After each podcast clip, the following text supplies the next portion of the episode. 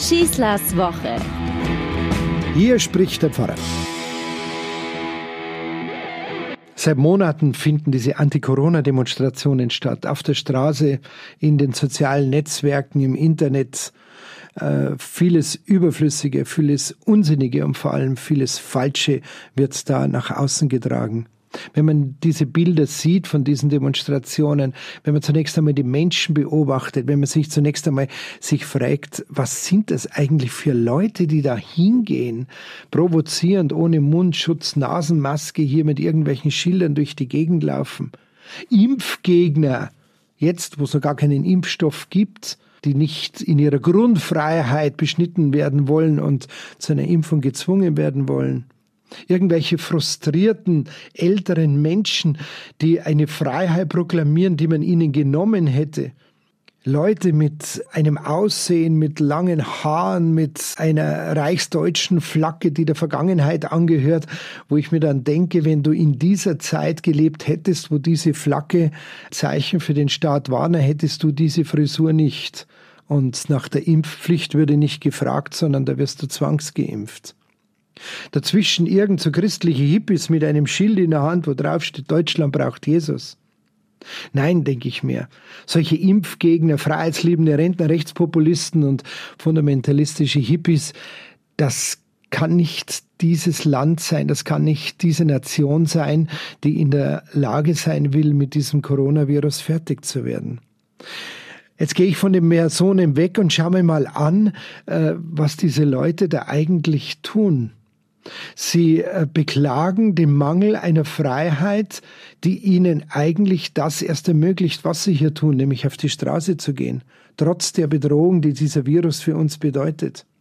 Da ist so viel Egozentrik zu spüren, so viel Unfähigkeit, ähm, die Komplexität dieses Miteinander verwoben sein, all dieser Zustände, die wir jetzt seit Monaten in diesem, auf dieser Welt beklagen müssen, dass es eigentlich nicht mehr zum Ausdrücken ist. Wir beklagen mittlerweile 20 Millionen Infektionen, Corona-Infektionen weltweit.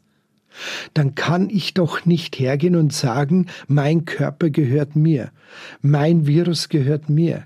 Gehört er eben nicht, wenn ich sofort in der Lage bin, ohne dass ich selber Symptome verspüre, anderen anzustecken.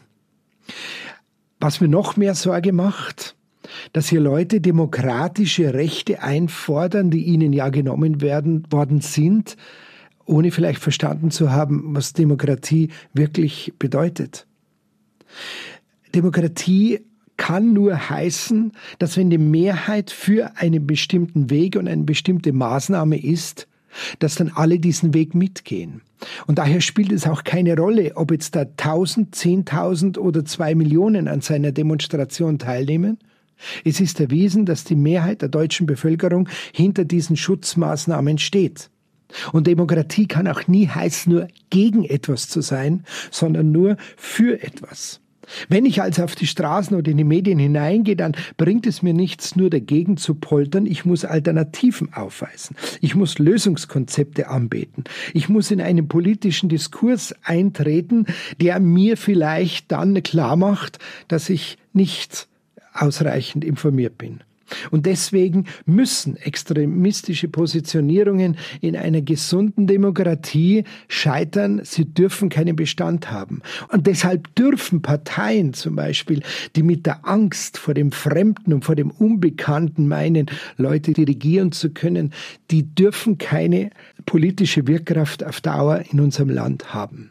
Eine Demokratie ist keine Meinungsdiktatur, sondern sie ist die Möglichkeit, Kompetenzen so auszugestalten, dass für alle das beste Ergebnis herauskommt. Man hat, wenn man diese Demonstrationen anschaut, den Eindruck, dass plötzlich jeder der beste und erfahrenste Epidemiologe, Virologe, Klimaforscher, Migrationsanalyst, Religionswissenschaftler oder sogar ein Jurist sei. Haben wir überhaupt das Grundgesetz verstanden, frage ich mich bei diesen Bildern? Eine Dunja Hayali hat die Demonstration in Berlin besucht. Sie wurde angepöbelt. Man hatte vorgeworfen, sie hätte es veranlasst, dass die Veranstaltung aufgelöst wird. Der Grund war, dass zu viele Menschen ohne Abstand und ohne Mund- und Nasenmaske hier zusammen waren. Wir leben in einer Demokratie und eine Demokratie ist keine Meinungsdiktatur. In einer Demokratie werden Kompetenzen gelebt.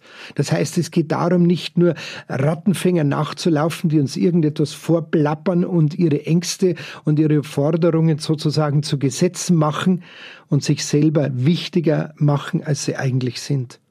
Wir leben in einer Demokratie, die nun 75 Jahre Frieden und Freiheit gewährleistet. Einen Frieden und eine Freiheit, wie sie noch kein Volk in diesem Land zuvor jemals so gekannt hat.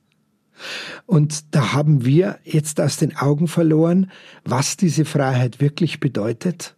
Wer das nicht begreifen will, steuert doch selber auf eine Diktatur zu, die er doch eigentlich diesem Staat vorwerfen will. Das sind Menschen, sie demonstrieren für Freiheit und merken nicht einmal, dass sie dabei eine der größten Freiheiten bereits selbst in Anspruch nehmen. Versammlungsfreiheit, Meinungsfreiheit. Sie kommentieren auf Social Media über den Verlust von Meinungsfreiheit und bemerken nicht einmal den Widerspruch.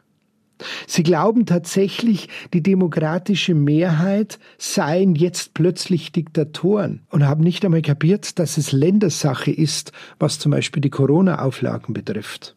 Vor lauter Freiheit haben diese Leute vergessen, was es wirklich bedeutet, unfrei zu sein.